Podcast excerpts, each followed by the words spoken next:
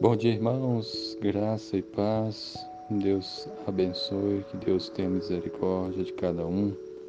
palavra de Deus em 1 João 4,11 diz assim: Amados, se Deus de tal maneira nos amou, devemos nós também amar uns aos outros. Amém.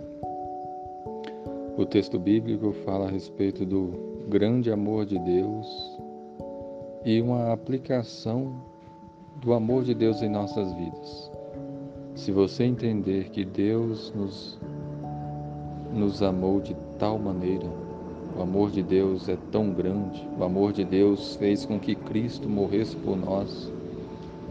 Deus nos amou de tal maneira, então nós devemos também amar os irmãos, amar uns aos outros.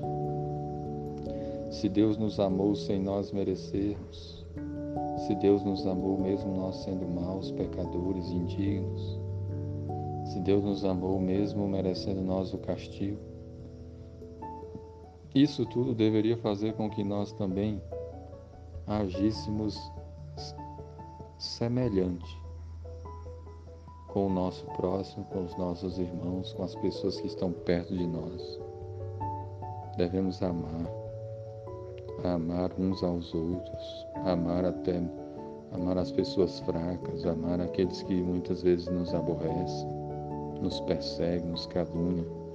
E amar, biblicamente falando, é você fazer o bem, é você agir de acordo com a palavra de Deus com a pessoa. Então você não deve matá-la, nem furtar, nem fazer o mal. Pelo contrário, você vai fazer o bem Aquele que fala mal de você, você fala bem. Aquele que persegue você, você ora por ele. Aquele que de alguma maneira está querendo mal para você, você está intercedendo diante de Deus por ele. Você deve perdoar aqueles que te ofenderam. Porque tudo isso Deus faz conosco quando nós nos voltamos para Ele com arrependimento e fé. Então Deus também quer que nós agora amemos uns aos outros, porque Ele nos amou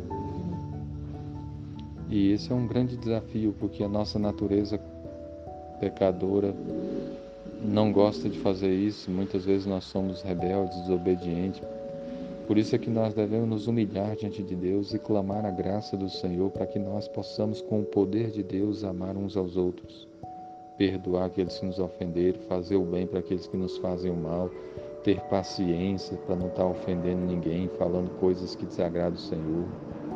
Busque na no, na graça de Deus, no poder de Deus, a viver isso. Lembre-se, Deus nos amou de tal maneira, Ele enviou Jesus para nos salvar. E agora Ele também nos diz para nós amarmos uns aos outros, porque Ele nos amou. Que Deus abençoe a sua vida, que você busque a Deus, que você creia em Cristo, que você se arrependa dos pecados e viva para a glória de Deus. Amém.